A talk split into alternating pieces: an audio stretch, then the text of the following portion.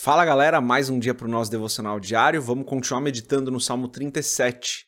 Eu sou André Maldonado e o AB7 é uma produção do JC na Veia.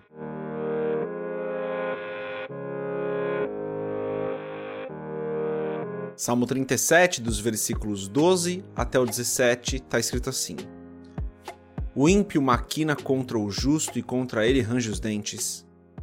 O Senhor se rirá dele, pois vê que vem chegando o seu dia.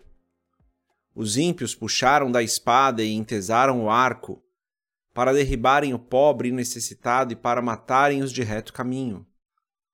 Mas a sua espada lhes entrará no coração e os seus arcos se quebrarão. Vale mais o pouco que tem o justo do que as riquezas de muitos ímpios. Pois os braços dos ímpios se quebrarão, mas o Senhor sustém os justos. Até aqui, até o versículo 17, vamos fechar os nossos olhos, curvar nossa cabeça e fazer uma oração. Pai, tu és bom e santo, o Senhor é amado, o Senhor é fiel, o Senhor é amável, o Senhor é o amor. O Senhor é perfeito, o Senhor é o início e o fim, o Senhor é o Criador de todas as coisas, o Senhor é eterno. Não há outro como o Senhor. Tu és bom em todo o tempo. Tu és santo, Senhor. Tu és digno de todo louvor, toda honra, toda glória, toda adoração. Pai, eu peço, perdoa os nossos pecados da mesma maneira que nós temos perdoado aqueles que nos fazem mal. Perdoa-nos porque nós precisamos da tua misericórdia, precisamos do teu perdão, para que possamos andar em retidão diante de ti, Senhor. Por isso eu peço, perdoa-nos. Perdoa-nos porque nós erramos, vacilamos às vezes. Eu te agradeço por mais esse dia, te agradeço pela tua bondade, pela tua graça, te agradeço porque o Senhor está cuidando de nós te agradeço porque, mesmo em meio às adversidades, o Senhor está conosco e não nos abandona.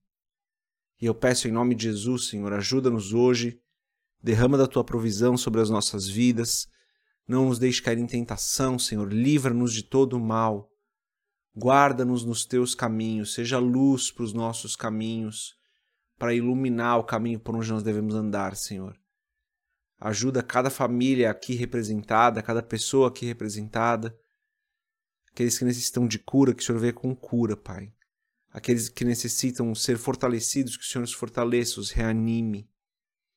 É o que eu peço em nome de Jesus, sabendo que o Senhor é bom e assim o Senhor fará nas nossas vidas. Amém. Bom, antes da gente continuar nesse nosso devocional diário de hoje, se você não é inscrito no nosso canal do YouTube, se inscreve, compartilha o AB7 com outras pessoas e se você quiser comprar o livro Muito Além de um Pai, www.jcnaveia.com.br vai ter lá o link para você comprar o livro. Lemos aqui então dos versos 12 a 17, gostaria, a gente sabe, né, o tema principal aqui é aquela comparação que Davi está fazendo entre o justo e o ímpio, falando que o justo não precisa invejar o ímpio, porque o ímpio ele acaba perecendo, ele acaba tudo aquilo que ele tem acaba se desfazendo. Esse é o tema principal aqui desse salmo, dos versos 12 a 17. O foco que eu gostaria de dar hoje, que me chamou mais atenção, foi o versículo 16. O versículo 16 diz: Vale mais o pouco que tem o justo do que as muitas riquezas dos ímpios. Ou do que, perdão, do que as riquezas de muitos ímpios. Então vale mais o pouco que tem o justo do que as riquezas de muitos ímpios. Olha que texto maravilhoso, né? É, como aquilo que o ímpio tem perece, vai embora, acaba, não tem valor. Veja, o ímpio pode ter muito, mas não tem valor porque aquilo acaba. E o que nós temos, mesmo que nessa vida seja pouco, tem valor eterno. Então o que, que vale mais? Vale mais o muito agora ou aquilo que nós temos que é eterno? Claro que o que é eterno vale muito mais. Então o que Davi está dizendo aqui é: mesmo que você tenha pouco, e ele não está condenando quem tem muito, não, tá? É, ter muito não é um problema. Mas o que ele está dizendo é, mesmo que você tenha pouco, é, o teu pouco vale para a eternidade, a tua vida é eterna, você será alegre eternamente com o Senhor, na presença do Senhor. E tudo que o ímpio tem aqui, mesmo que sejam muitas riquezas de muitos ímpios, e seja muito maior do que aquilo que você tem, mesmo que eles tenham muito mais, isso vai perecer, isso vai acabar.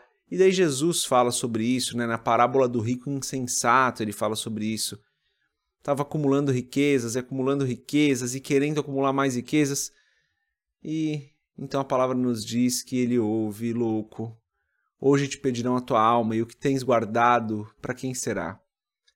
Então, as riquezas dos ímpios, aquilo que eles acumulam, não deve ser motivo para a gente se preocupar ou para a gente se comparar, falando, ah, mas ele tem mais do que eu, ah, ele tem uma vida mais confortável.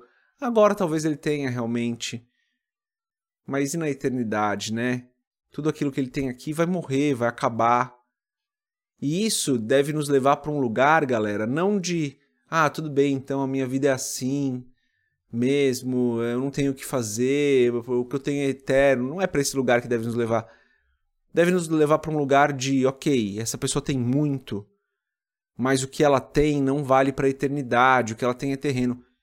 Então o que eu preciso fazer é anunciar o evangelho para ela, não para que ela tenha menos, mas para que tudo que ela faz aqui tenha um foco na eternidade e não só nas riquezas materiais, terrenas, passageiras. Então, quando a gente olha para um texto como esse, que diz assim, novamente, vale mais o pouco que tem o justo do que as riquezas de muitos ímpios, esse texto deve nos levar para um foco evangelístico, para um foco de, ok, existem ímpios que têm muito por aí, muitos recursos naturais, muito dinheiro, muitas posses, mas eles estão perdendo o principal, que é a eternidade. O que eu faço diante disso?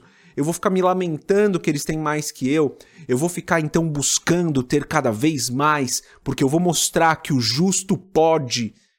Ou eu vou olhar para eles com misericórdia e falar: Jesus te ama, Jesus tem um plano maravilhoso na sua vida e você precisa se arrepender dos seus pecados, porque se você não se arrepender dos seus pecados, uma hora esse mesmo Jesus que morreu na cruz para te perdoar vai voltar e vai separar aqueles que viveram em pecado daqueles que viveram em santidade, daqueles que foram chamados pela graça dele. E Deus está te chamando. Te chamando para viver debaixo da graça, te chamando para viver uma vida sem pecados, uma vida em santidade. Esse texto tem que nos levar para isso, para um lugar onde nós nos compadecemos daqueles que ter, terreno, né, nesse, nessa vida, né, aqui na Terra, tem muito. E acham que estão é, fazendo muito bem, que a vida está muito boa. Esse texto tem que nos levar para um lugar de evangelismo, galera. Dentre outras coisas, claro. Mas é isso, essa é a mensagem de hoje. Que nós possamos nos compadecer daqueles que têm muito, mas não têm eternidade. Que nós possamos não nos comparar com aqueles que têm muito, mas não têm eternidade. Mas que esse texto nos leve aí para um lugar de evangelismo. Essa é a mensagem de hoje. Deus abençoe a sua vida. A gente se vê amanhã se Deus quiser. Paz.